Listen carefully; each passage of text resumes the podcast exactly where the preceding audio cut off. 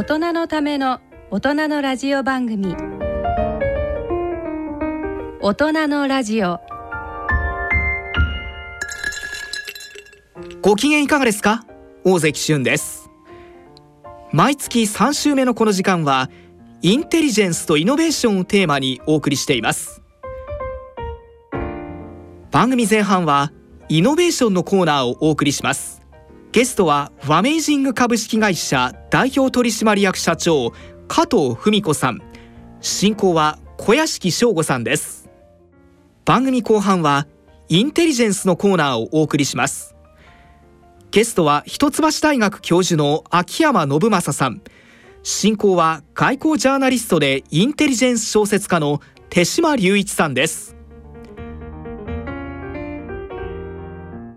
それでは大人のラジオ進めてまいります。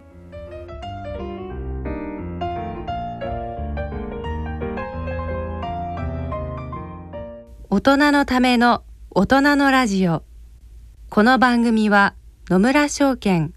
ほか各社の提供でお送りします。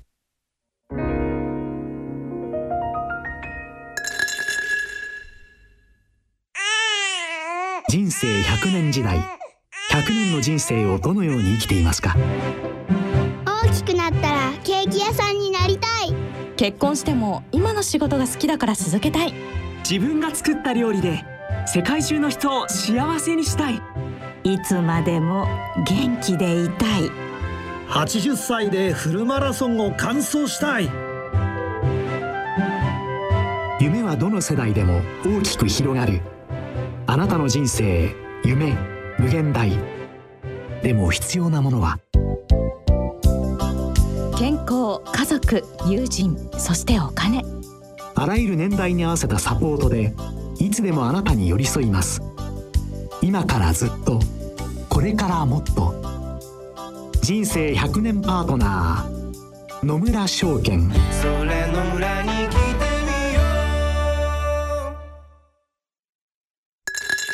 大人のラジオ。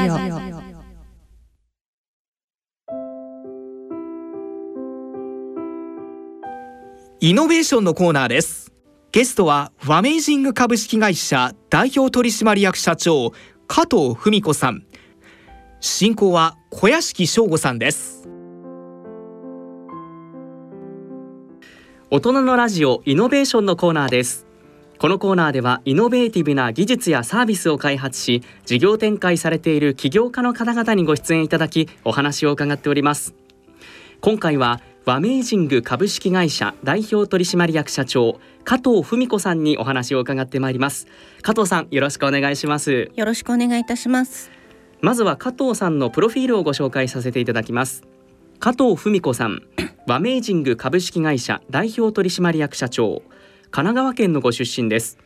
慶應義塾大学 SFC をご卒業後1998年リクルート社に入社されます。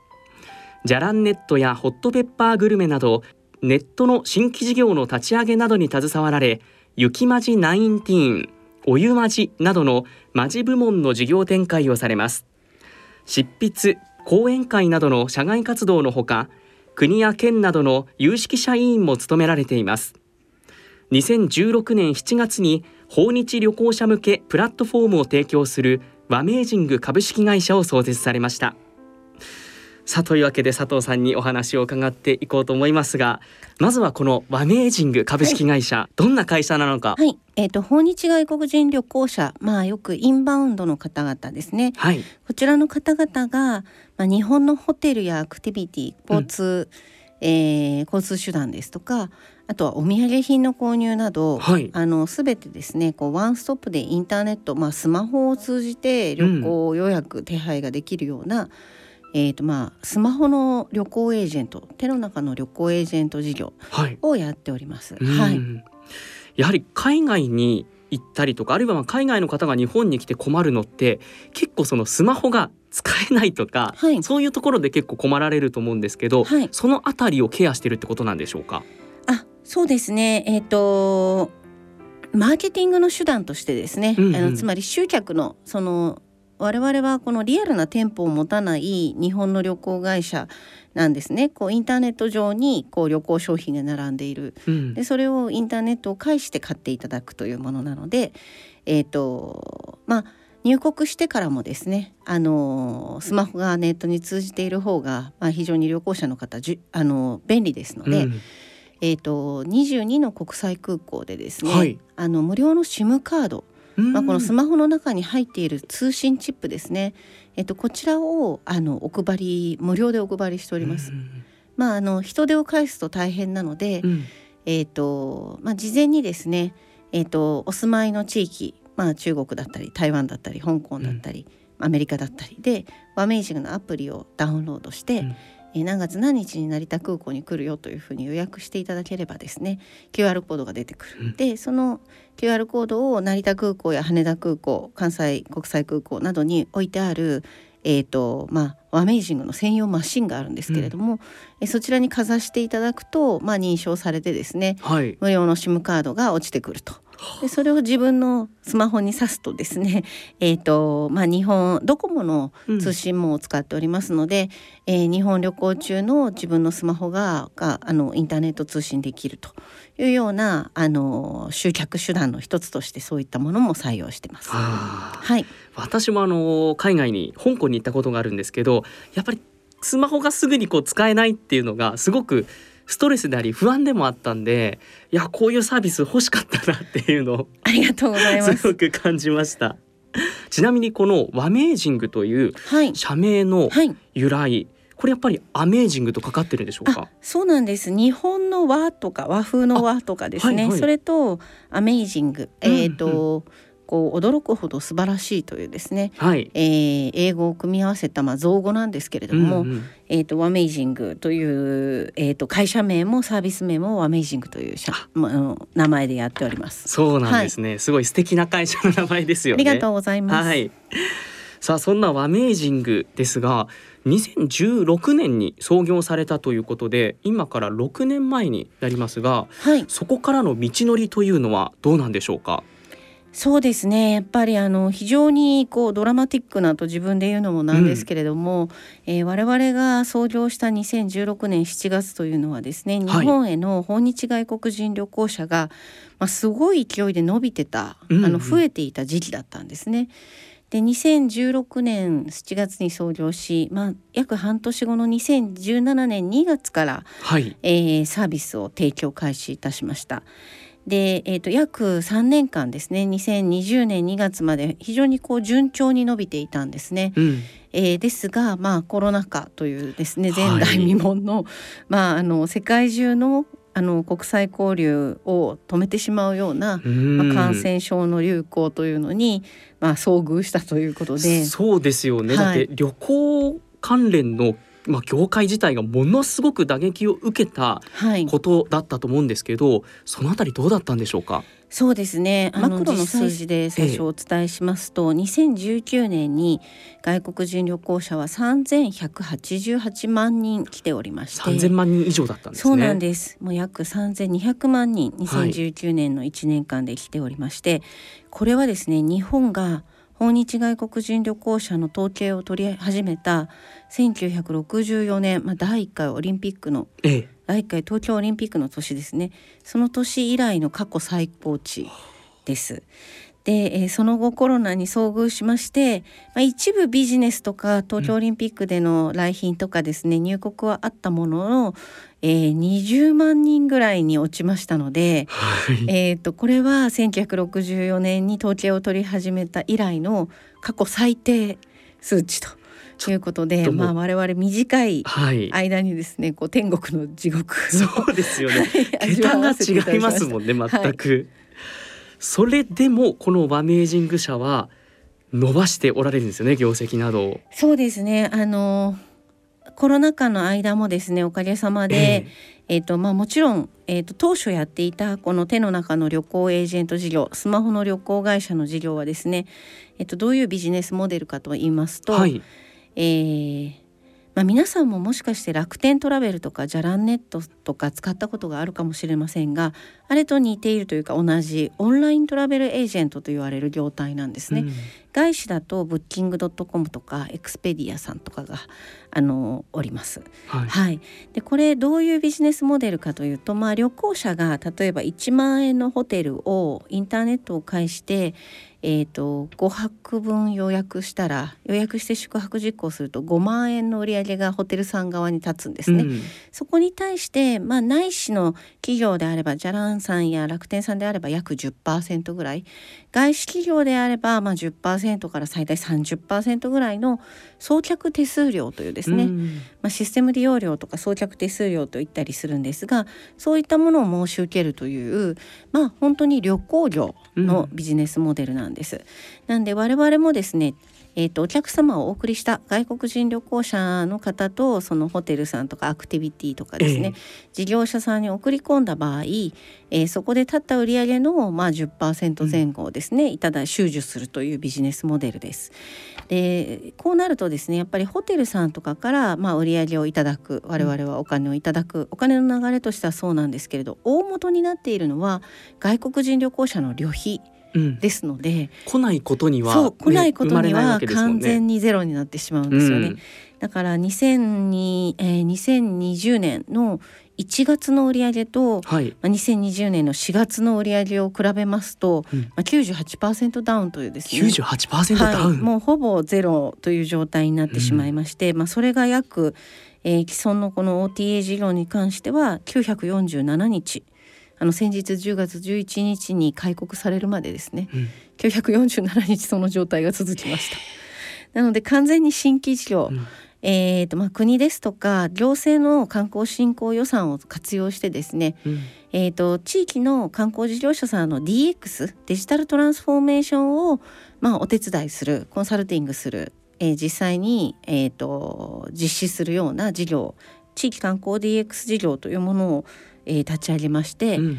えー、初年度で1億円以上、まあ、2年目で、えー、と3億円以上売り上げまして、うん、えー、と今期は5億円以上でございますので、まあ、結構全部足すと、まあ、約10億ぐらいの新規事業が育ってですね、うんうん、えー、とその背景によってあのー、まあ増収増益ということを続けさせていただきました。うん、なるほど、これはコロナの影響になってから動いたものなんですか？それともある程度は以前からこういうのを伸ばしていきたいっていう思いはあったんでしょうか？えー、っとですね、はい、はい、あのコロナの前は一切やっていなかったのでまさにコロナ禍が来た2020年2月ぐらいから、まずはその、行政の事業ってですねこう企画競争といいまして、オープンにコンペティションで選ばれるんですね。なんでそれのこう企画書をこう、平日は普通の仕事がありますから、うんうん、こう土日とか夜を使いながらこうまず自分で書いて、えーと、でそれの企画が通り始めたのが2020年4月頃であこれは事業にできるかもということで4月中には専門の組織を社内に作って本格的にやり始めたという感じです。その頃はかなり大変でしたか？ではもう本当に大変で、まあ、あのスタートアップという経営スタイルはですね、こうかなり投資を先行いたしまして、うん、えーと、どんどんこう赤字でもですね、えー、投資先行でトップラインという売り上げをどんどん伸ばしていくというあの赤字先行型の経営をします。うん、なので我々今累計約エクイティという株式であのベンチャーキャピタルやあの事業会社の CVC と呼ばれるコーポレートベンチャーキャピタルの方々から、まあ、30億円弱の資金調達をしておりますが、うん、やっぱりあの当時もですね、まあ、あの10億円以上、まあ、20億円ぐらいかな、えー、と調達してたんですよね。はい、でえっ、ー、と当時ですね一月の赤字額がやっぱり1億円ぐらいあったんです。でそういった中でやっぱりいきなりこう売上がゼロになる、はい、えー、事業再開の見込みが立たないという状態で、まあ、本当にあのもう明確に銀行残高と月々の赤字額を割れば、うん、あのいつ倒産っていうのは分かりますので、はい、あの非常にこう一日もこう決断とか打ち手に対して、えーと、無駄にできないという時期でしたね、うん、2月から5月6月はい。うん、まあ、そういった中でこうスピード感を持って新たな事業を起こしてそれがこうだんだんと身になってきたわけですけど今のご心境としてはどうなんですか？そのあたりは。そうですね。やっぱりあのずっと社員にはですね社員は当時100名以上おりましたので、はい、えーとまあ、社員には、まあ、雇用は守ると一切リストラはしないというふうに決めてですね、うん、まあ、雇用調整助成金などは使いましたが、えー、なんとか全員でえーと、もちろん自主的に辞めてしまった人は一部いるんですけれども、うん、えーと、残ってくれた方もたくさんいてですね8割以上残ったのかな。はい。あのみんなでこう947日、うん、まあインバウンドっていつ戻るんだろうっていうふうに耐えてきましたのでまああの足元今すごく急回復しておりましてインバウンド需要が、うん、本当にこう生き延びられて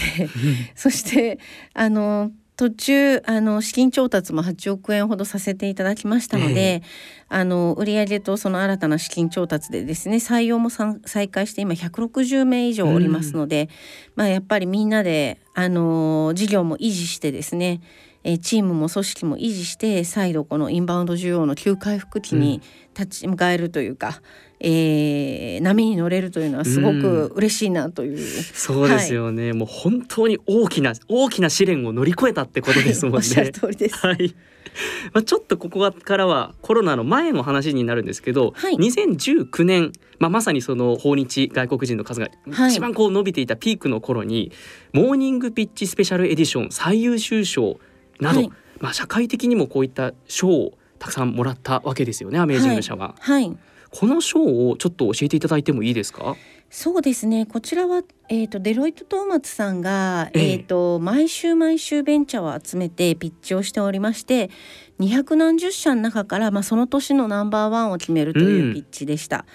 でワメージング当初からですねやっぱり多くの人に知っていただいて資金調達や採用に生かしたいということで、えーと、たくさんのいわゆるピッチコンテストという、はい、あのスタートアップ企業が、まあ、プレゼン大会ですかね、うん、えー、その事業の成長性ですとかあのビジネスモデルのユニークさとか、まあ、そういったものが評価されるんですけれども、うん、あのそれに出てまいりましてあのほとんどのえー、ベンチャーカンファレンスやこういったあのえーと、プレゼン大会ピッチ大会であの優勝をいたしました。はい、ね、最優秀賞ということで、まあ、ものすごい評価を受けたわけですが、はい、加藤さんとしてはどのあたりが特に評価されたというふうにお考えですか？そうですね。あのマーケットの大きさが一つあると思います。うん、えっと、訪日外国人市場というのはですね国策にもなっておりまして、えー、2030年にえーと、6,000万人のお客様をお迎えして、うん、30えー、15兆円ですね、うん、日本国内で15兆円の消費額を得るというのが、あのー、2016年3月30日に発表された第二次安倍内閣のですね明日の日本を支える観光ビジョンというもので明記されていてそれに向かってあの今の現岸田内閣もいろんな政策パッケージを出しているという状態なので、うん、この15兆円という消費額はですね日本にとって、まあ、外貨獲得産業になるんですね。外国人の方が、まあ、ドルとか人民元を使うので。うんえーと、全部日本の国内消費なのでで今最大の、えーと、外貨獲得産業って自動車の輸出産業でこれが12兆円あります。はい、なので自動車輸出を超えるナンバーワン外貨獲得産業に、えー、まあこのスタートアップが、うん、まあユニークなビジネスモデルで挑むというところが一番、うん、あの評価されているのかなというふうに思います。うん、はい。受賞した後何か変わったことなどはありましたか？やはりですねこうしたベンチャーカンファレンスの賞というのは、えー、結構その後での資金調達につながることが多いですね。はい。あのシリーズ A シリーズ B ともにですね結構大きなえーと資金調達、えー、結構大規模なシリーズ A で8億円ほどですかね、うん、エクイティで調達したりとか。シリーズ B は、えーと、東急さんが外部筆頭株主で、うん、えー、結構こう10億円ほどの資金調達をしたりとかあのやはりあの直結いたします。はい。まあまさに先ほどそのスタートアップはとにかく最初のこうお金がこう必要になって動かしていくっていう意味でもやはりこういう賞を受賞されたっていうのはすごく会社にとっても大きい話ですよね。そうですね。やっぱりあのコールドコールドメールとか、えー、コールドコールとか言うんですけどその何も知らない「はじめまして、アメイジングの加藤と申します」っていうより、うん、えー、優勝企業になってですね投資家の皆さんにちょっとお話聞かせてくださいって言われる方がはるかにですね はいあのー、良いと。いうことで。そうですよね。はい、はい、まあそんな賞も受賞されたわけですが。まあやはりお話伺っていても本当にこの2020年からのコロナ禍というのがすごく大きなターニングポイントであり出来事だったのかなという印象を受けました、うんはい、まあ、今後そのコロナ禍がだんだんとこう回復して需要もまさに伸びている最中だと思うんですけど、はい、これから先ワメージング社どういった展開をしていこうというふうにお考えですか？そうですね。まずはもともとやっていたその15兆円将来的に15兆円の消費の、はい、えー、まあえー、マッチングというか、うん、に介在するというところはあの一番伸びしろの大きいあのポテンシャル事業ですので、うん、あのもうすでにですね足元では、えーまあ、11月末時点ぐらいでですね、はい、こうサイトへのアクセス数でいうと、えー、コロナ禍前の最高値の3.3倍ぐらいになっていたりあとは宿泊施設の予約などもコロナ禍前の5倍ぐらいになっていたり、はい、まあかなり急激なですね回復を、うん、あの感じております。であのやはりここをしっかり伸ばしていくというのが一つ、うん、で日本の、まあ、地域に観光による地方創生で貢献したいなというふうに思っております。うん、でもう一つはやはりこの、えーと、2G というかですねこうローカルガバメント地方自治体とか、はい、えー、国と連携した、まあ、観光 DX やはりこう外国人の方はパンフレットとかえー、で情報収集したり、うん、あの電話かけて観光協会に問い合わせるとかできませんので、うん、まあいかにこう地域のあのアナログなままのですね、うん、えー、観光情報がこうデジタルでちゃんと世界中の人に届くようにしていくっていう、うん、この観光地域 DX 事業、まあ、コロナ禍で我々の食いぶちを支えてくれた 事業をですね、えー、とまだまだ伸ばせるというふうに思っています。うんそしてあの11月1日に3つ目の大きな事業を立ち上げたんですけれども、はい、まあそれはですねこれからまあその、えー、訪日外国人もし仮に6,000万人15兆円が達成できるとですね、うん、えーと、訪日外国人の1人1回あたりの旅行における日本国内での消費単価って25万円になるんですね。25万円。はい。で国が発表している、えー、日本定住人口まあ多くは日本人ですけど日本人の1年間の消費額というのが130万円なので、はい、実は訪日外国人というのは旅行消費のみに関わるんではなくて5分の1の日本人みたいな消費者になるわけですね。なるほど、はい、ということは今100%日本人による売上だと。内需100%の企業があったら、うん、えー、2030年は平均的には80%の内需と20%のインバウンド旅行者による売り上げになっててもおかしくないわけですね。なんでここから外国人旅行者にいかにマーケティングをするかっていうことが、えー、日本の企業にとって非常に重要になりますので、えー、そのまあなんていうんですかインバウンド版の電通さんとか博報堂さんみたいな、うん、まあ、彼らのマーケティングをですねお手伝いする訪日マーケティングパートナー事業部というものを第三の柱として立ち上げまして。まあ、あの国自治体地域も支援していきたいしえーと、大企業も支援していきたいし、うん、そしてあのホテルさんとかアクティビティ事業者は中小であることが多いので、うん、そこは売上が立った分から10%程度の手数料を成果報酬としていただくという、うん、はい、OTA 事業でやっていければなと思っております。なるほど。では足元のその事業とその先のさらにこう訪日外国人が増えた時も見据えてすでにも動いている、はい、ということなんですね。はいありがとうございます。ここまではメージング社についてたくさんお話を伺ってきましたがちょっとここからは加藤さんご自身のお話を深掘りさせていただけたらなというふうに思っています。はい、いやこういうふうにお話ししててもまあ打ち合わせの時もそうだったんですけどものすごい緊張されない方なんだなっていう そうですね。はい印象を受けて驚いているんですけど、はい、加藤さんはまあ少女時代幼い頃っていうのはどんな方だったんでしょうか？うん。結構ぼーっとした子供だったんですね。そうなんですか？そうですね。あのー、一人っ子。まあちょっとこの時代にはちょっと珍しい一人っ子でありましたので、うん、まああの友達とワイワイ遊ぶのも大好きだったんですけど、うん、比較的こうなんというか本を読むとか好きなものをとことん調べるとか、うん、そういう時間がたくさんあった子供時代でしたね。あでも意外とその一人の時間っていうのを結構大切にされてたんですか？いやまあ大切というかですねまあ、はい、兄弟がいないのとちょっと学区があの、えー、飛び地みたいになっていてですね、はい、その学校から帰ってしまうとまあちょっとこう近所で気軽に遊べる同年代の友達が少なかったっていうこともあって、うんうん、あの大切にしてたっていうよりはまああの一人の時間が結果として長かった。長かった、はい。なるほど。そんな少女時代の夢いわゆる将来の夢ってありましたか？何か。そうですね。だからすごくそのファーブル昆虫記とか好きでしたし、はいうんうん、なんかこう比較的自然周りに自然があったのでその木登りして毎日こうあの植物あの花の膨らみ方を調べてたりとか、うんうん、えーと、虫を観察するとかですね。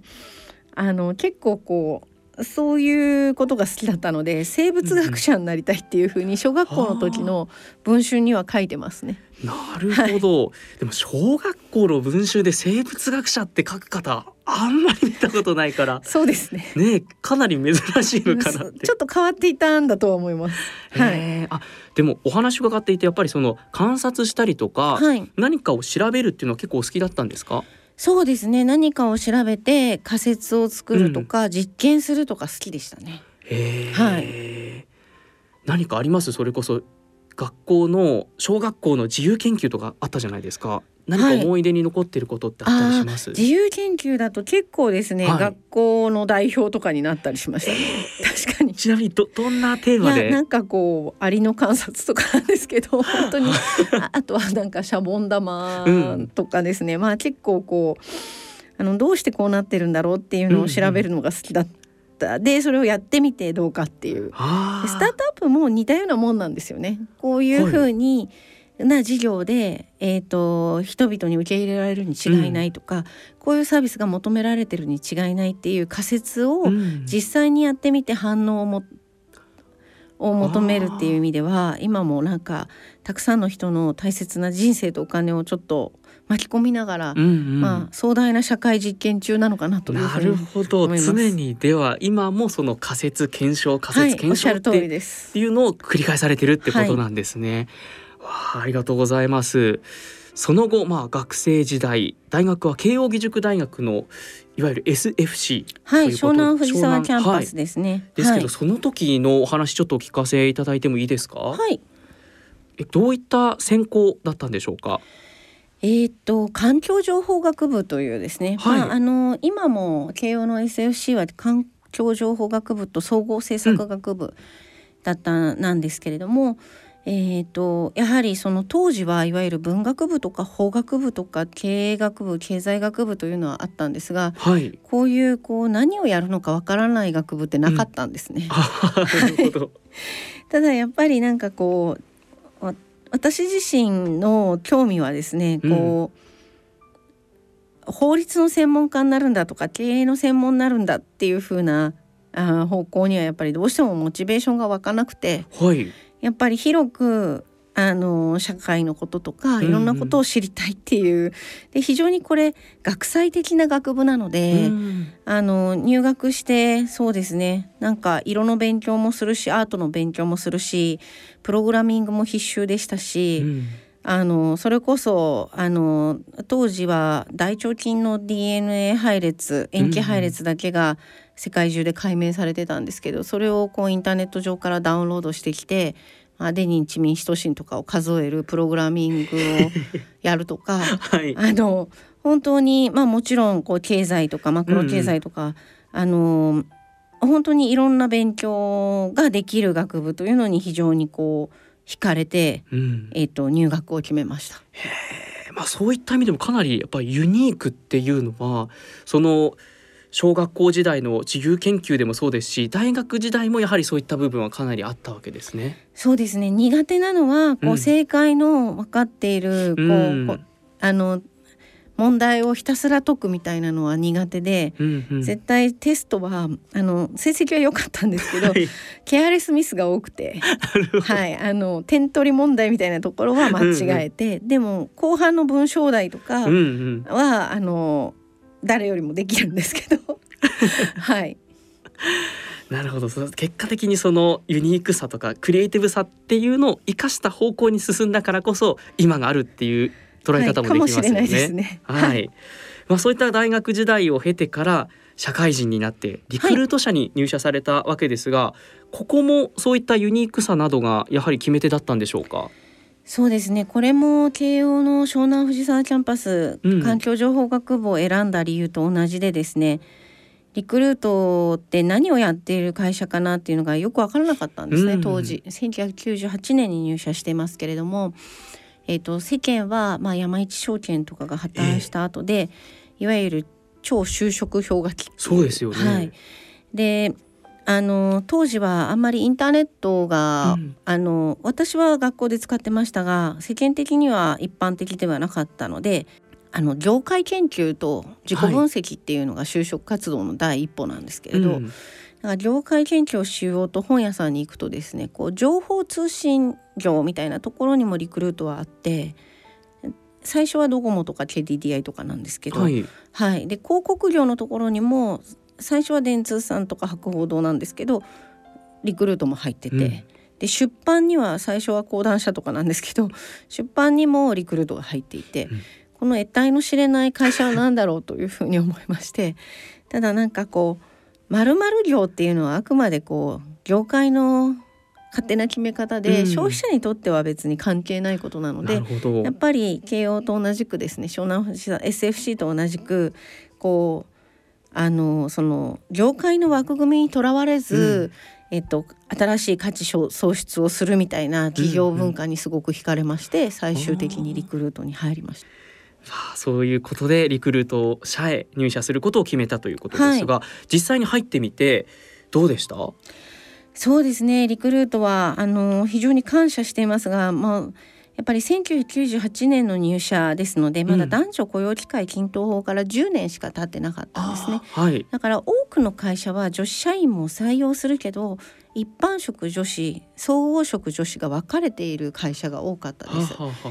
でリクルートはそんなの関係なくてですね当時から男女半々を取る会社でした。うん、であの入社してからももう女性であるとか全く関係なくビシバシ鍛えていただける会社でしたので、はい、まあ、非常に仕事も楽しかったですし、まあ、長時間労働は正直していましたけれども当時、はい、なんて言うんですかねこう仕事の楽しさ面白さ辛さすべて、えー、教えていただいたあの20代前半だったかなと思います。はい。まあ、まさにそのリクルート社でじゃらんネットとか、はい、ホットペッパーグルメなど、はい、まあ、ネットの新規事業を続々とこう立ち上げられたわけですけど、はい、そのあたりのエピソードを教えていただいてもいいですか？そうですね。やっぱりあの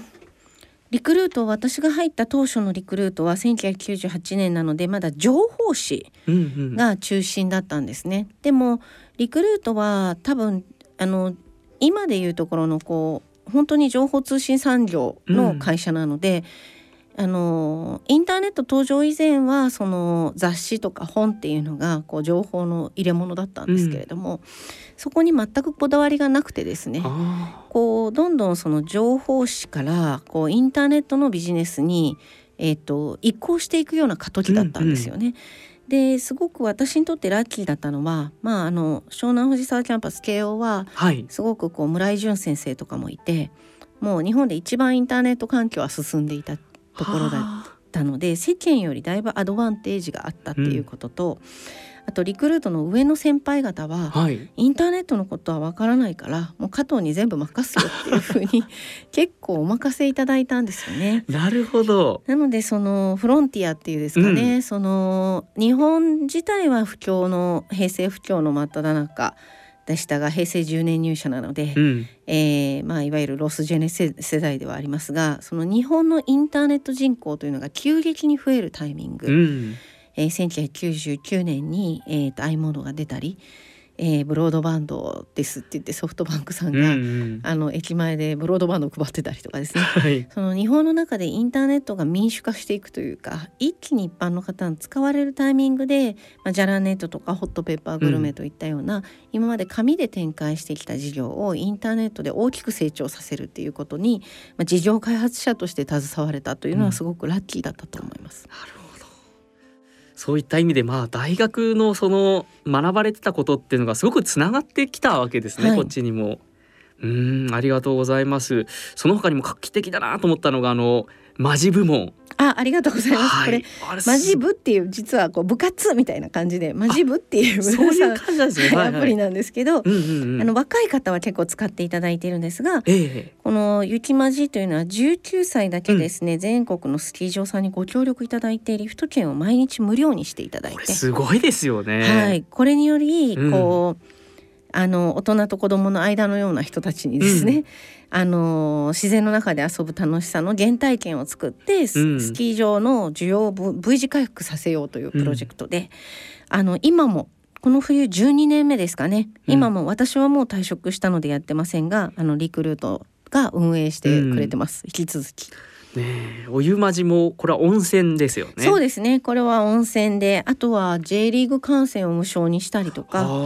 えー、J マジと言いましたか、あとはゴルフ。うんうん、これゴルフはまだや、ゴルフも J リーグもまだやってますけれども、えーと、ゴルマジといって練習場やゴルフコースにタダで出られると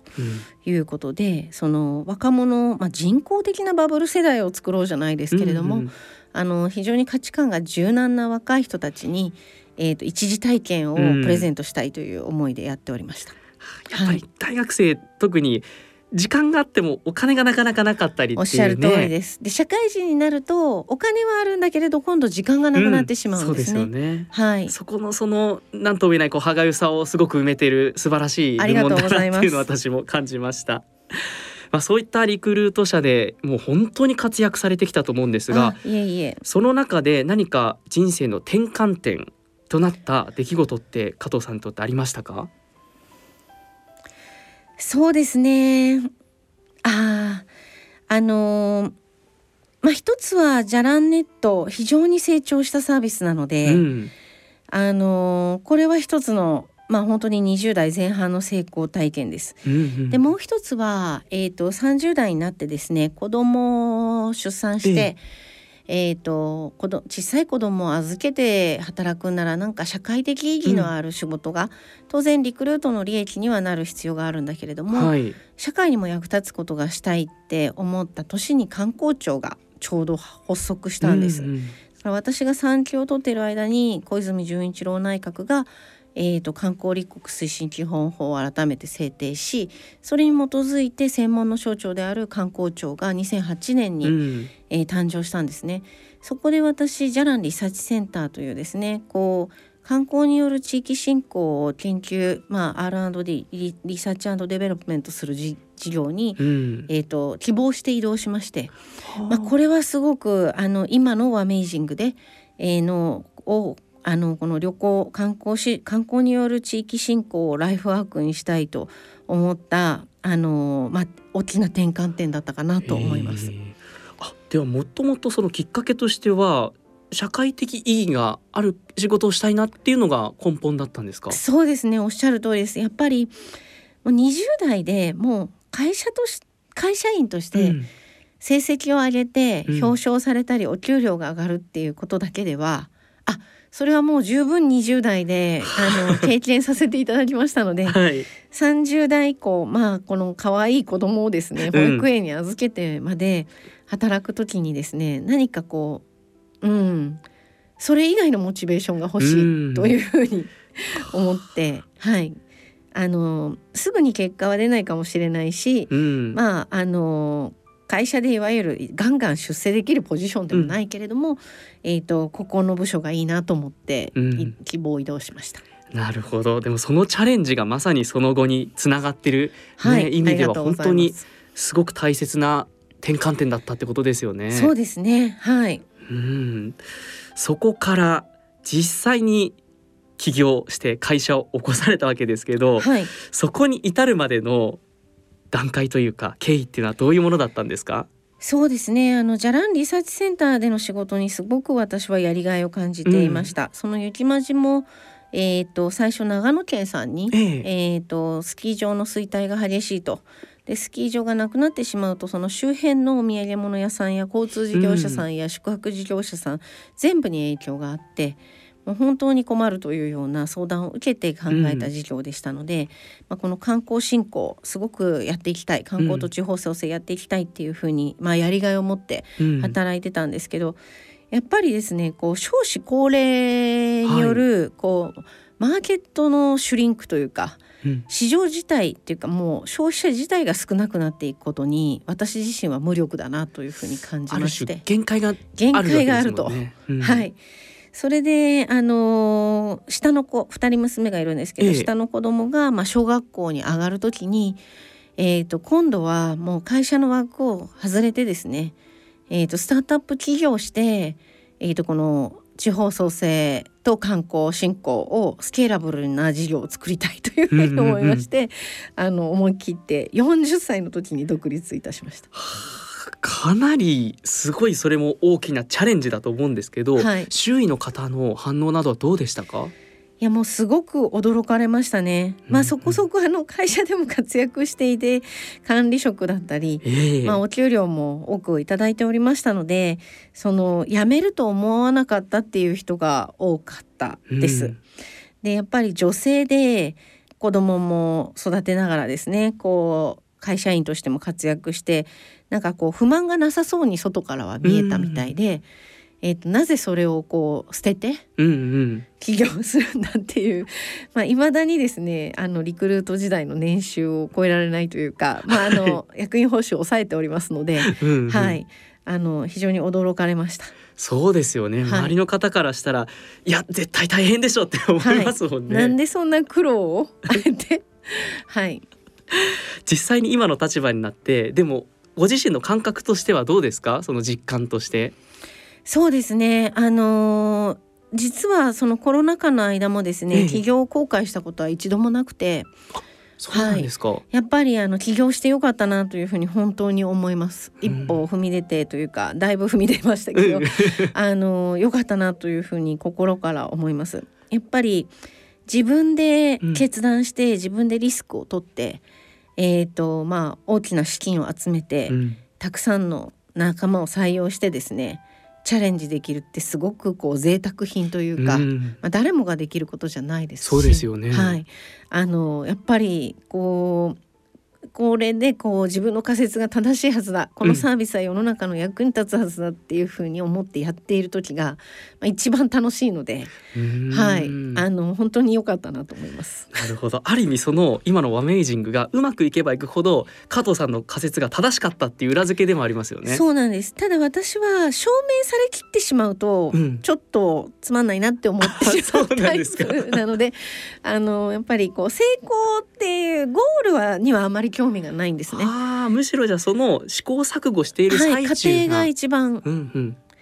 なのでまああのーまあもちろんあの上場外部資金入ってますので、うん、今も上場を目指してここから一気に伸ばしていこうというふうには思っていますが、うん、まあ、ずっとですねこう既存事業の社長をやるというよりはあのどんどん新しい事業を生み出していきたいなと思ってなるほど。常にでは今後も仮説を立て続けて チャレンジしていきたいという思いがあるわけですね。い。やこのラジオ日記を聞いているリスナーの方に結構その個人投資家だったり、はい、あるいはこれから起業しようまさにスタ,、スタートアップ事業を立ち上げようっていう方が結構多いんですけど、はい、そういった方に加藤さんからメッセージっていただけますか？何か。あそうですね。あのー、やっぱりですねこうあのギャンブルとリスクは違うんですよ。でスタートアップ企業はあスタートアップを起業することはですねえーと、もちろん皆さんビジネスモデルも戦略もじっくり考えられてそれを実行されると思いますので、うん、ギャンブルじゃないんですね。うんうんうん、だからあのなんて言うんですかねこう想像以上に踏み出してみるとあの怖くないです。やる前の方がやっぱり恐ろしいですね。なんであの誰にも頼まれてないけど絶対このサービスがあった方がいいとかえーと、自分の事業によって世の中を良くしたいっていうような情熱がある方は、やっぱり一度きりの人生ですので、うんうん、ぜひチャレンジされることをお勧めします。なるほど。それは実際に一歩踏み出したからこそ感じている、はい、部分ですよね。はい、ということは逆にそのあくまで事業を立ち上げるとしたら起業するとしたらいかにそのギャンブルではなくちゃんとリスクを想定できるかおっしゃる通りです。多分日本人が結構苦手なのはそこかなと思ってですね100点を目指してしまうんですが、ええ、全てのものに100点はないはずなんですね。うん、えーと、と100%はないはず。なのでリスクはどの程度なのか、うんうん、で、えーとそれを具体化解像度を上げるというかなんとなく怖いじゃなくて何が怖いのかどの程度のリスクがあるのかそのリスクを自分は取れるのか取れないのか、うん、えー、だったらそれ他のやり方はあるのか、うん、まあ、そういうことをですねしっかりと具体で考えていくことがあのギャンブルじゃなく、えーと、うん、えー、企業に企業がギャンブルだとね本当に社員も株主も迷惑ですから。そうですね、はい、なるほどそこをいかにリスクをしっかりと自分の中で具体的に足地に足をつけて考えられるかが大事だということですね。はいはいありがとうございました。いや、なかなかとこんなに時間が経っていたというのに驚きなぐらいあっという間だったんですけど、最後に加藤さんから、まあ、今後の夢、それはもうアメージング社としての夢もそうですし、加藤さんのご自身の人生としての夢が何かありましたら、最後にお話しいただけますか？そうですね。アメージングはもちろんあの少なくとも上場まではですね、うん、こう旅行というところであのフォーカスしてやっていきたいと思ってるんですが究極はですねこう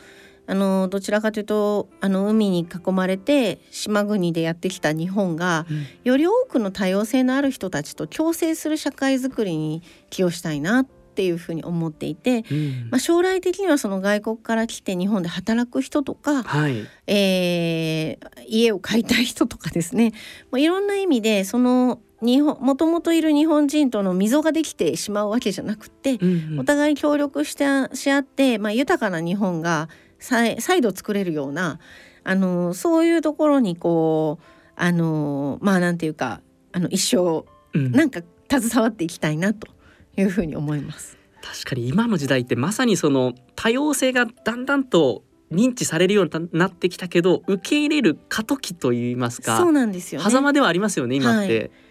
で溝ができて分断してしまうとすごくもったいないので、うん、はい。なるほど。そういった意味でも今後が非常に楽しみですねありがとうございます。はい本当にありがとうございました今回はワメージング株式会社代表取締役社長加藤文子さんにお話しいただきました。ありがとうございました。ありがとうございます。